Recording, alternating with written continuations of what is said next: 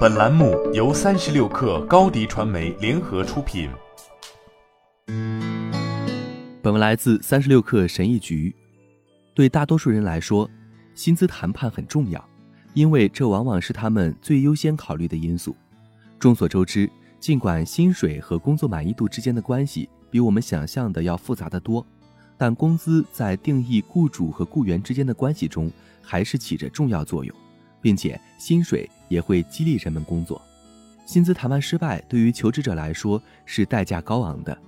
研究表明，如果大家在薪资谈判过程中将基础薪资提高五千美元，这样他们就会与原工资水平相比，在全职业生涯周期中增加五十万美元的收入。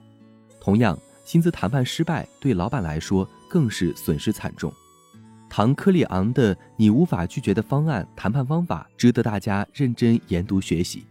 如果我们将一份工作视为实现长期职业目标中的一个环节，那么很明显，我们在准备和谈判时应该考虑自己的终极目标。成功人士和知名企业都有明确的目标，并在他们的关键决策中反映出来。史蒂夫·乔布斯对苹果公司的目标和愿景可以追溯到1984年，那年他的决策。在推动苹果取得长期成功的商业模式的演变中发挥了巨大作用。如果你没有明确的职业目标，你应该花时间去思考并定制它们，试着让你的职业目标比获得某个头衔或薪水更广泛、更具有深远意义。想一想自己真正想在五年或十年后达到什么样的高度：是深耕业务，还是转行，还是晋升到高层管理者？带着问题去思考和规划，你就可以对自己的目标进行逆向思维，以确定实现该目标所需的技能、经验和资源。这些练习将帮助你去设计自己的职业发展蓝图。附加条款是最常用的综合策略之一。对于综合谈判的研究表明，当谈判者将更多条件带到谈判桌上，例如提出付款条件，以利用他们对产品价格进行调整。他们更有可能达成互惠互利的协议，这同样适用于工作谈判。例如，与只针对薪酬进行谈判相比，我们可以通过提出附加要求去做得更好，比如带薪休假或医疗保险，因为额外的项目会增加双方的杠杆空间。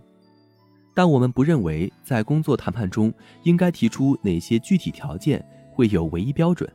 我们鼓励大家在思考条款内容时，去重点考虑所需技能、方法与理念，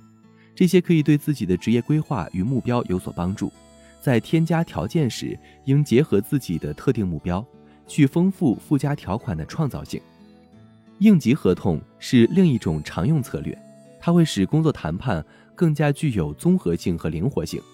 该策略利用了双方之间的信念差异，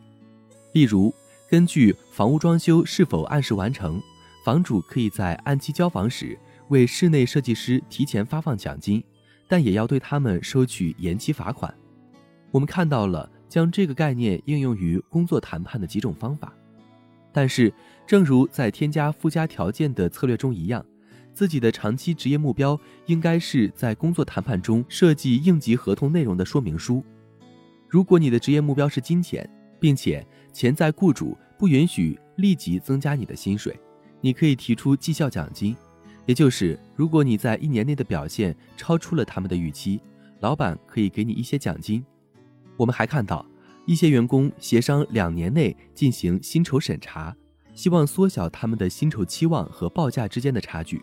另一方面，如果你的职业目标更多是在规定的工作内容中建立良好的人脉或提高专业技能，你可以通过不同的方式使用应急合同，例如，根据你在特定时期的表现是否出色，你可以建议公司为自己提供更多的指导和交流机会，或者你可以要求公司组织一次额外的职业评估，以便你可以与公司高层讨论职业发展的各个方面，而没必要去要求召开额外的薪资审查会议。这样，你将找到一份薪水丰厚的工作，不仅是薪资更高。更是有机会成为就业市场更有价值的成功者，并在你的长期职业生涯中茁壮成长。追求更远大的目标背后令人惊讶的科学行为，想必大家都已经知道，那就是它通常会给你带来比设定目标更多的成功。好了，本期节目就是这样，下期节目我们不见不散。